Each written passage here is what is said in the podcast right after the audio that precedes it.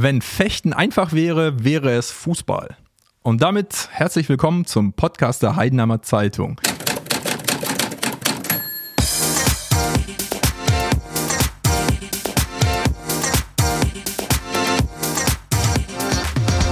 Unterm Dach. Der Podcast der Heidenheimer Zeitung.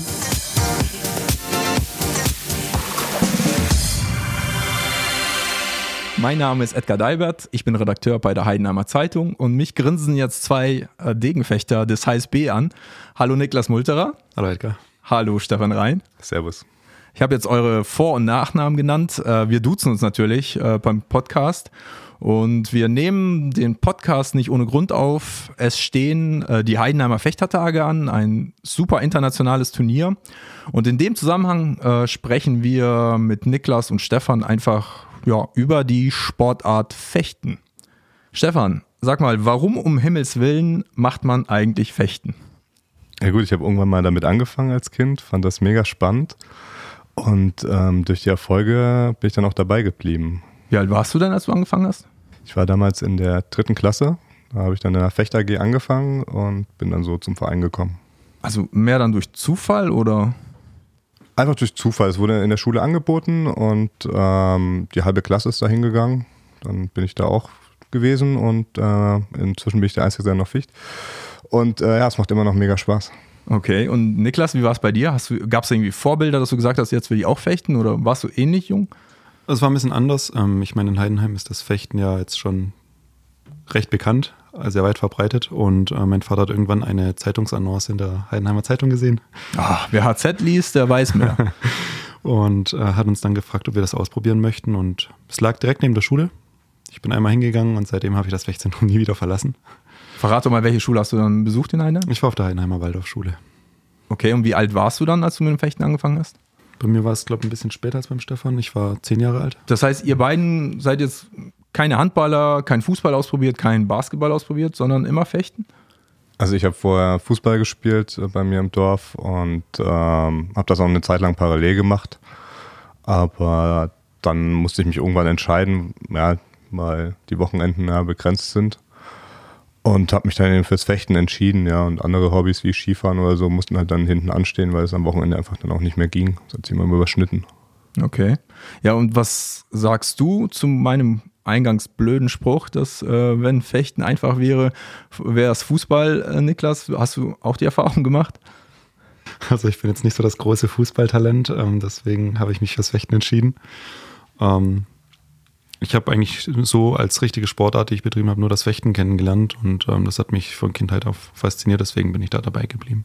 Jetzt rede ich die ganze Zeit über Fechten, aber ihr macht ja nicht Fechten, sondern Stefan? Degenfechten. Degenfechten. Es gibt verschiedene Varianten. Genau, es gibt drei Waffen, es gibt noch Florett und Säbel, aber die Königsdisziplin ist eben das Degenfechten. Oh, die Königsdisziplin. Niklas, stimmt das? Ist es die Königsdisziplin? Also da müssen wir, glaube ich, sehr hartnäckig bleiben. Ja, die anderen Waffen sehen das natürlich anders. Ähm, hier in Heidenheim ist aber das Degenfechten sehr weit verbreitet und auch der, die Heidenheimer Fechtertage sind das Aushängeschild fürs Degenfechten. Okay. Und was macht dieses Degenfechten aus? Also was sind da so grob umrissen die Regeln? Ähm, ist es relativ einfach für den Zuschauer oder die einfachste Disziplin, weil der ganze Körper eben Trefffläche ist und jeder Treffer, der fällt, auch zählt. Das heißt, selbst wenn beide Fechter gleichzeitig treffen, kriegen beide, Treffer, äh, beide Fechter einen Treffer gut geschrieben.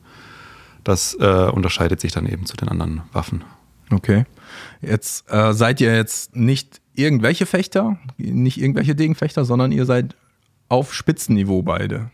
Könnt ihr so ein bisschen was erzählen, Niklas? Was, äh, wie viel da bist du momentan? Der deutschen Rangliste oder der Weltrangliste? Gibt es da Zahlen? Also die aktuelle äh, Ranglistenposition finde ich nicht so interessant. Ähm, ich schaue jetzt ähm, gerade gerne zurück, was ich so in den vergangenen Jahren alles ähm, geschafft habe.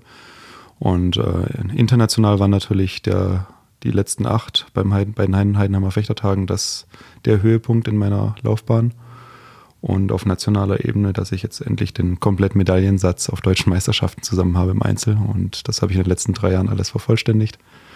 Und da bin ich sehr stolz drauf, ja. Wie sieht es bei dir aus, Stefan? Ja, aktuell bin ich, glaube ich, Platz 48 in der Weltrangliste, bester Deutscher. Das ist jetzt mal nicht so schlecht. Ja, also muss man auch erstmal hinkommen und ähm, ja, ich hoffe jetzt in Heidenheim noch ein paar Punkte zu holen, um weiter nach vorne zu kommen. Okay. Ähm, würdet ihr unseren Hörern verraten, wie alt ihr seid, Niklas? Ich bin gerade 31. Ich auch. 31 beide. Das heißt, kann man sagen, dass ihr beide alte Hasen seid oder was würdest du sagen, Niklas? Man sagt so, dass die Hochzeit des Fechtens zwischen 28 und 32 ist. Und danach geht es halt körperlich irgendwann schwierig, die, äh, die, die Trainingsumfänge noch zu fahren wie äh, als jünger, jüngerer Fechter. Ja, und aber fürs Degenfechten ist es ähm, eigentlich normal, dass man erst später seinen Zenit erreicht, weil die Erfahrung und äh, die Festigkeit im Charakter und in seiner Entscheidungssicherheit dann doch eine Rolle spielt im Degenfechten.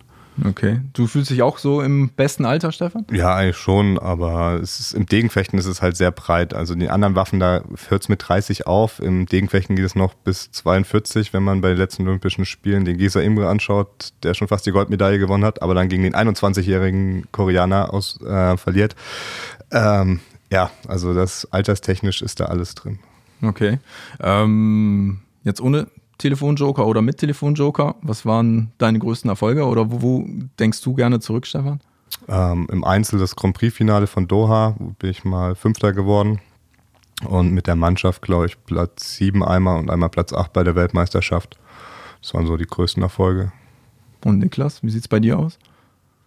Ähm, also die Einzelerfolge hatte ich ja vorhin schon genannt. Ähm, wenn wir noch von der Mannschaft reden, haben wir um die Olympia-Quali für 2016 rum einmal einen dritten und einen zweiten Platz auf einem Weltcup gemacht. Und das ist natürlich schon was Schönes, wenn man eine Weltcup-Medaille mit nach Hause nehmen kann. Keine andere Sportart ist so international wie Fechten. Also ist so mein Eindruck. Äh, Stefan, der nickt hier vehement mit dem Kopf. Ähm, ihr kommt auch ganz, ihr kommt auch selber ganz schön weit rum in der Welt. Ähm, wie, wie, wie ist das für ein Gefühl, die ganze Welt bereisen zu können, zu dürfen? Ja gut, es ist zweischneidig. Also einmal sind da immer interessante Orte dabei, wo man hinkommt. Andererseits sieht man hauptsächlich immer äh, Flughafen, Hotel, Restaurant, Halle und dann wieder rückwärts. Das ist bei Profifußballern, glaube ich, ähnlich. Ja, das ist ähnlich. Manchmal hat man noch das Glück, dass der Flug dann erst am Montagabend zurückgeht und man sich dann nochmal die Stadt anschauen kann. Also das ist dann ja das Privileg. Und die Städte, die ja sonst bei uns, also sind acht Weltcups ähm, vertreten sind, ähm, sind alles große, klangvolle Namen, die man kennt. Ja, und dann Heidenheim dazwischen, das ist natürlich die Ausnahme. Ja, also wenn man es vergleicht mit Budapest, Paris, Bern, Doha, Cali in Kolumbien, Buenos Aires, Vancouver und Vancouver in Kanada, ähm, ist natürlich Heidenheim von der Größe her äh, eindeutig das kleinste. Ja, aber das schätzen auch gerade die internationalen Fechter und wenn man überlegt, letztes Jahr waren 315 Wächter aus über 50 Nationen am Start. Ähm, die mögen das hier, das Familiäre in Heidenheim. Das macht diesen Unterschied zum restlichen Weltcup-Zirkus aus. Okay. Und wenn du mal so zurückdenkst, Niklas, du bist auf der ganzen Welt unterwegs, hättest du da so ein, zwei Anekdoten, wo, was weiß ich, in Cali, in Kolumbien irgendwas Lustiges passiert? Wenn Cali anspricht. okay, da kommen wir der Sache schon ein bisschen näher. Was war denn in Cali, in Kolumbien, Niklas? Cali habe ich jetzt keine besondere Erinnerung. Vielleicht, Stefan, wenn du also was auf Lager hast. War das letztes Jahr oder vorletztes Jahr, als wir ähm, von der Halle zurückfahren wollten, wollten wir nicht auf den Shuttle warten zum Hotel und man ist so eine halbe Stunde lang gefahren. Und wir waren der Meinung, wir nehmen ein Taxi und wie das anscheinend in Kolumbien üblich ist, schnallt man die Tasche oben aufs Dach. Stimmt. ja, okay, also, dann waren unsere, unsere drei Fechtaschen auf das Dach geschnallt und ähm, noch eine Fechttasche hinten auf dem Schoß. Ja, da war noch alles relativ trocken, als wir losgefahren sind. ja, dann sind wir in den Berufsverkehr, in den Stau gestanden und dann hat es angefangen in Strömen. Das war, also das habe ich noch nicht erlebt, wie viel Wasser da auf einmal auf der Straße stand. Ja, aber der Taxifahrer hat das auch nicht gestört. Der, ja, trotz Staus hat er dann ähm, auch mal die Gegenfahrspur benutzt. also ja, wir saßen nur noch drinnen zwischen Lachen und Schreien und äh, haben das Ganze gefilmt. Ja, eine Insta-Story hast du sicherlich gemacht, oder? Ähm, ja, stimmt. Wusste ich doch. ähm, ja, als wir dann ankamen, waren die Taschen ziemlich durchgenässt auf dem Dach. Also die Sachen konntest du ausbringen und wenn die Tasche aufgemacht hast, konntest du sogar ein bisschen Wasser rauskippen. Das war. Okay. ja, das ist zu Kali. Gibt es noch andere Geschichten irgendwie? Äh, also ich kann mir gut vorstellen, wenn man wirklich unter, also Paris zum Beispiel oder London oder keine Ahnung was. In London ist uns auch mal was passiert. Ähm, da waren wir jetzt relativ jung noch, das ist schon bestimmt zehn Jahre her. Da waren wir ungefähr das erste Mal ohne ähm, Trainer, haben zwei Turniere am Stück gemacht, sind von Dublin weiter nach London auf dem Wettkampf. Und wir sind durch die Rundreise sind wir halt ins London City sind wir gelandet. ja, und ähm, dann nach dem Wettkampf wieder zum ähm, Flughafen und ich war der Meinung, ja, wir sind da gelandet, dann fliegen wir auch wieder los. Ja, das war dann leider nicht so. ja, dann mussten wir nach Heathrow was. Ja, das war dann genau der andere Flughafen und war eine halbe Stunde ungefähr, die man von der einen Seite, oder eine Stunde, mhm. eine Stunde, die man von einem Flughafen zum anderen braucht und äh, ja, wir waren dann halt zehn Minuten zu spät. Oh je. Haben wir dann nicht geschafft. Das, das heißt, der Stefan ist kein so guter Reiseführer, oder? Das stimmt nicht. Manchmal geht's gut, manchmal nicht. Aber das sind so, glaube ich, wenn man dann das erste Mal allein unterwegs ist, die Erfahrungen in der großen, weiten Welt, die man dann macht. Ja, da wart ihr Jungspunde, das ist ja kein Ding. Ähm, woran erinnerst du dich denn am liebsten zurück, Niklas? Also jetzt abseits des, äh, der Fechthallen, so international, wo du unterwegs warst. Wo hast du das schönste Erlebnis gehabt, oder? Also landschaftlich gefällt mir Vancouver und Kanada ganz schön. Ähm, ist auf jeden Fall noch ein, ein Urlaubsziel, was, auf, äh, was ich habe. Ähm, weil wir eben während den Wettkämpfen nicht genug Zeit haben, um dann dort alles auszureizen. Also man hat dann gerade bei den Überseewettkämpfen halt mal eins oder zwei Tage, wo man einen halben Tag sich was anschauen kann. Man kann jetzt natürlich keine zehn Kilometer durch die Stadt laufen mhm. und dann am nächsten Tag nochmal auf der Bahn stehen und Hochleistung bringen. Ähm, von dem her ähm, werde ich jetzt, wenn dann das Fechten irgendwann vorbei ist, auch privat das ein oder andere Ziel nochmal anschauen und äh, ansteuern und ein bisschen genauer unter die Lupe nehmen. Das hört sich so traurig an, wenn das Fechten irgendwann mal vorbei ist. Ja, jetzt, ähm, ich hatte seit 2016 immer wieder Kniebeschwerden und ähm, ich habe gesagt, jetzt mache ich noch diesen einen Olympiazyklus, also jetzt bis 2020. Ähm, für uns ist die Quali jetzt eigentlich schon gelaufen. Ähm, ich bin momentan nicht in der Mannschaft, deswegen ähm, wird nach dieser Saison definitiv Schluss für mich sein und ähm, werde ich mich dem normalen Berufsleben dann zuwenden. Ja. Okay, das heißt, wie lange geht es dann noch? Bis ähm, März oder April 20? Also wann endet die Saison beim Fechten? Mit, also die Quali endet ähm, Ende April, ah, okay. aber dann steht noch die Europameisterschaft an und ähm, der Kontinentalausscheid und äh, die deutsche Meisterschaft natürlich. Genau, ja. Also wenn ich mich nicht für die europäischen Meisterschaften qualifizieren sollte, dann werden die deutschen Meisterschaften so mein letztes Event sein in dieser mhm. Saison. Ja. Also doch ein bisschen Wehmut. Äh. Es ist auf der einen Seite schade, weil natürlich jetzt ähm, 20 Jahre Leistungssport hinter mir liegen. Ähm, auf der anderen Seite ähm, freue ich mich auf das, was die Zukunft bringt und ähm, es war eine schöne Zeit. Ich habe vieles mitgenommen und jetzt steht halt ein neues Kapitel an. Hm.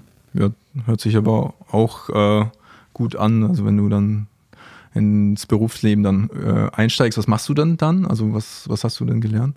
Ähm, also ich habe ein abgeschlossenes äh, Wirtschaftsstudium und werde dann auch erstmal im wirtschaftlichen Bereich ähm, anfangen, außerhalb des Sports und dann mal schauen, wie es sich weiterentwickelt, ob ich dem Spiel, ob ich dem Sport irgendwie treu bleibe und nochmal zurückkomme in einer Funktionärsfunktion oder irgendwas. Oder ob ich dann sage, nein, das äh, Leben in der freien Wirtschaft gefällt mir so gut, ich möchte gern dort bleiben. Ich meine, den, den, Weg in Sport zurück, den werde ich immer finden, wenn ich ihn, wenn ich ihn möchte. Dieses Wort Olympia oder besser gesagt, es sind ja zwei Worte, Olympische Spiele, das ist ja, glaube ich, der ganz große Traum ähm, von euch beiden auch. Das heißt, bei dir, Niklas, sieht das gar nicht gut aus oder hast du keine Chance mehr, dich für Olympia 2020 in Tokio, glaube ich, zu qualifizieren? Ähm, ich sehe ich seh jetzt ehrlich gesagt keine, keine realistische Chance mehr. Ähm, für mich als auch deutschlandweit muss man jetzt mal gucken, um, der ein oder andere hat noch Chancen für den Kontinentalentscheid und sich dann übers Einzel da zu qualifizieren. Vom Team her ist es jetzt schon, also wenn wir nicht zwei, dreimal Medaillen machen in den letzten äh, drei Wettkämpfen, dann. Ähm ich sehe schon, das ist ein bisschen kompliziert. Kannst du uns die Ausgangssituation nochmal beschreiben, Stefan? Ja, das rechnerisch ist schwierig. Mit dem Team, ähm, die, also die Quali geht halt erstmal übers Team. Die ähm, acht Plätze werden da vergeben. Das heißt, äh, entschuldige, du musst in der deutschen Nationalmannschaft fechten, damit du überhaupt zur Olympia kommen kannst, theoretisch, oder? Ja, das grundsätzlich erstmal geht es halt nach dem Teamentscheid. Die besten ähm, acht Teams sind mal dabei und dann kannst du dich noch im Einzel als die besten zwei Europäer kriegen dann noch einen Platz und dann gibt es immer noch einen Kontinentalausscheid, von dem wir die ganze Zeit hier nebenher sprechen. Ähm, da darf dann jede Nation, die sich noch nicht qualifiziert hat, einen Starter schicken und der Gewinner des Turniers fährt dann auch nach Tokio. Also ich merke gerade, warum Fechten nicht Fußball ist. Also wegen Regeln und ja, gut, aber ich denke, ich denke, diese ähm, Setzung der EM beim Fußball war jetzt auch kompliziert. Die hat auch keiner verstanden. Ja, unsere Qualifikationsregeln sind auch schwierig. Okay. Wie ist das denn insgesamt? Fechten, kann ich mir gut vorstellen, kann man kann man davon leben oder kann man davon nicht leben? Also wie finanziert ihr euer, äh, euer sportliches Leben, Stefan? Wir beide haben ähm, das Privileg, bei der Bundeswehr zu sein, in der Sportfördergruppe. Ähm, und werden dort eben ja, für den Dienst, also beziehungsweise vom Dienst so weit freigestellt, dass wir eben dem Training und den Wettkämpfen nachkommen können. Das heißt, welchen Rang hast du? Oberfeldwebel. Okay, und Niklas, ähnlich? Ich bin Stabsunteroffizier. Okay, das ist ein höherer Rang, oder? Nein. Okay. Nein. Ich bin einfach schon länger dabei, deswegen okay. habe ich schon meine Lehrgänge absolviert und bin deswegen höher. Wie oft müsst ihr da im Jahr dann äh, zur Bundeswehr? Also wie oft unterbrecht ihr euren Also wir haben eigentlich so ungefähr einen Lehrgang im Jahr, wo wir dann ähm, was machen und sind einmal im Monat noch bei uns in der Kaserne. Also wir haben halt Mainz als Standort, das ist ziemlich weit weg vom Trainingsort Heidenheim. Deswegen sind wir nicht so oft dort. Ähm, wie gesagt, und ich habe eben meine Lehrgänge schon absolviert und habe dann nur noch diesen monatlichen Dienst in Mainz. Okay. Sieht das bei dir ähnlich aus, Niklas? Oder? Ja. Also es ist eigentlich gültig für die ganze Sportfördergruppe. Nur je weiter man weg dann halt von diesem Ort lebt, desto freundlicher kommen sie einem dann manchmal entgegen, dass man halt nicht 600 Kilometer extra für... Ähm für, ein, für, eine, für einmal da sein, für einen Tag fahren muss. Okay. Vorhin hast du es erwähnt, ähm, Stefan, dass Heidenheim in einer Reihe von ja doch exquisiten Städten äh, liegt. Ähm, dieser Heidenheimer Pokal, der jetzt ansteht, äh, ist auch für euch sicherlich auch was Besonderes wegen Heimwettkampf, oder? Kannst du ein bisschen erzählen, wie, was für eine Bedeutung er für dich hat, Stefan? Ja gut, das erste Mal, man hat nicht so eine weite Einreise, ist schon mal super. Auch wenn es dieses Jahr in Herbrichting stattfindet. also doch, doch auswärts, ne?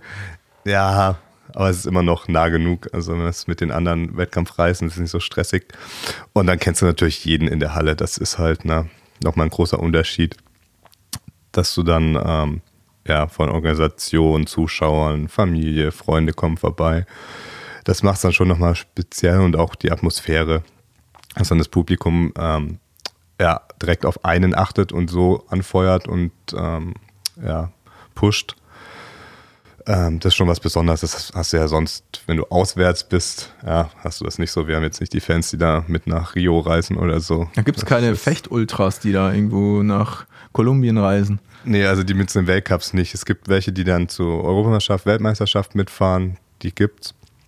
Aber ähm, beim Fechten auf den Weltcups gibt es das noch nicht. Okay. Und wie ist es bei dir, Niklas? Ich gehe jetzt in die andere Richtung. Wenn du Heim-Weltcup hast, ist das nicht so, setzt sich das nicht mehr unter Druck vielleicht eventuell, dass du ja viele Menschen kennst dann in der Halle und willst jetzt nicht enttäuschen? Natürlich will man äh, auch immer besondere Ergebnisse zu Hause abliefern und äh, seinen Freunden und seiner Familie irgendwo einen schönen Moment auch ähm, geben oder auch natürlich Leistungen vor ihnen zeigen.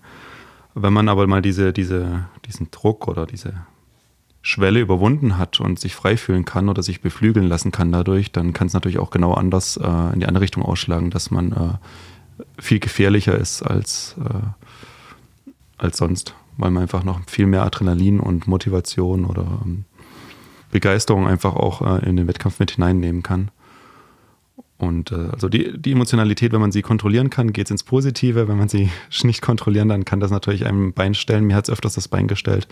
Und das eine Mal hat es eben mich total beflügelt, dass es bis Top 8 gereicht hat, ja. Okay. Ähm, ändert sich denn für die Fechter viel, wenn sie jetzt nicht im Kongresszentrum in Heidenheim fechten, sondern in der neuen Bibrishalle in Herbrechting, Stefan? Für die Gäste von außerhalb, meinst du? Ne, in erster Linie jetzt für euch jetzt. Äh, für uns ist auch mal interessant, mal eine andere Halle. Das, äh, muss Wobei sagen. jede Halle ist irgendwie gleich wahrscheinlich. Nee, es gibt schon unterschiedliche Hallen und muss schon dran gewöhnen. Gerade das Kongresszentrum ist ja keine Sporthalle an sich. Ja, das ist schon nochmal besondere. Und viel ändert sich nicht, aber es ist einfach mal schön, auch ein neues Publikum, denke ich mal, aus Herbrichting zu bekommen. Okay. Glaubst du, Niklas, dass sich, dass das sich etwas ändert für die auswärtigen Fechter? Oder denen ist wahrscheinlich auch egal, oder? Ich hoffe, dass die Fechter nicht vor der falschen Halle stehen werden am Wettkampftag selber. ähm, nein, ähm, wie gesagt, das ist jetzt das erste Mal in Herbrichting. Wir werden sehen, wie es, ähm, wie es dort stattfindet. Ich habe keine Erfahrungswerte. Ähm, deswegen, ich lasse mich da überraschen. Auch wie es für die, für die externen Fechter sein, sein wird. Ich meine, wir wechseln immer mal die Halle. Mal ist es dort, mal ist es da. Also denke, viele werden im Vorfeld auch anreisen, gerade aus Übersee, die Amerikaner oder die Chinesen, und die werden dann schon ein paar Tage hier trainieren. Die werden sich das, denke ich, auch mal angucken. Okay. Wie ist das? Äh bei Turnieren generell, aber jetzt vielleicht im Speziellen bei den Heidenheimer äh, Fechtertagen, standet ihr euch auch mal gegenüber in einem Gefecht? Schon lange nicht mehr, muss ich sagen. Also bei den Fechtertagen noch nie. Ja, Okay, das aber wird Zeit, aufgrund der, ja, aber hoffentlich spät am Tag. Das wäre natürlich wünschenswert, aber ähm, das letzte Duell, ich glaube, es war auf dem nationalen Turnier in Reutlingen. Ja. Das ist schon, oder? Also, ich kann mich schon fast Ich nicht kann mehr mich auch nicht dran erinnern. Oder Jetzt brauchen wir den Telefonjoker oder- Ja, also müssen wir die Statistiker fragen. Okay, also, ruf an, komm, Das äh, das wollen wir wissen. schwierig. Das heißt, es könnte mal wieder an der Reihe sein. Es könnte mal wieder passieren, aber wie gesagt, dann hoffentlich spät im Wettkampf, dann ist es nicht so tragisch. Ich frage das natürlich auch nicht ohne Grund, weil ihr seid jetzt nicht nur beide 31, sondern auch doch sehr enge Freunde, oder? Niklas, kannst du da ein bisschen was erzählen? Also seit der Kindheit erleben wir alles zusammen, trainieren zusammen, ähm, haben jede schönen Momente oder auch nicht schönen Momente zusammen erlebt. Das ähm, verbindet natürlich sehr und wird, denke ich, auch für immer halten, hoffe ich doch.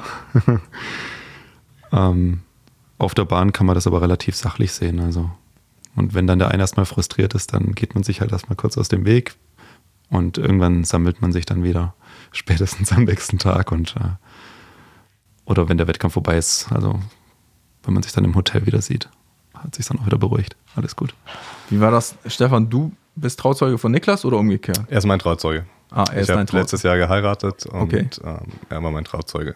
Okay. Wie war das? Wie hat er sich denn angestellt?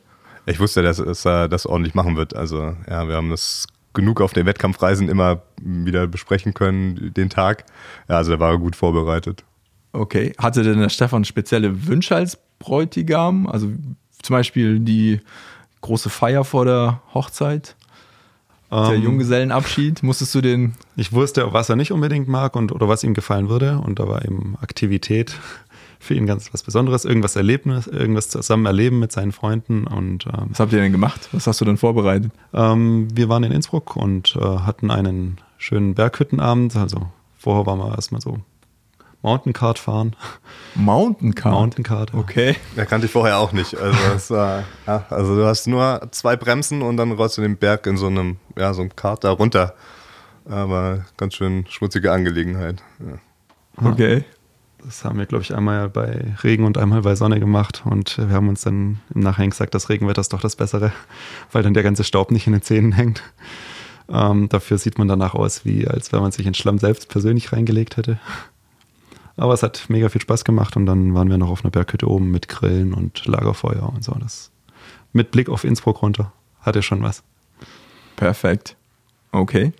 Also, danke, dass ihr da wart. Hat mir auch mega Spaß gemacht äh, bei unserem ersten äh, Fecht-Podcast. Ich wünsche euch, dass ihr beim Heidenheimer Pokal natürlich gegeneinander antreten könnt. Vielleicht im Finale sogar. Ich weiß nicht, ob das zu viel des Guten wäre, aber möglichst spät. Und äh, ja, wünsche euch, wie gesagt, viel Erfolg. Danke, Niklas. Danke, Stefan. Vielen Dankeschön. Dank, dass wir hier sein konnten. Habt ihr auch ein bisschen Spaß gehabt oder ja, war mal was Neues. noch nie bei einem Podcast teilgenommen, oder? Noch nie. Ich Okay. bin gespannt, was draus wird, ja. Ja, du wirst es dir anhören können und danke, dass ihr auch dabei wart, liebe Hörer und ähm, bis zum nächsten Mal, würde ich sagen, beim Podcast der Heidenheimer Zeitung unterm Dach.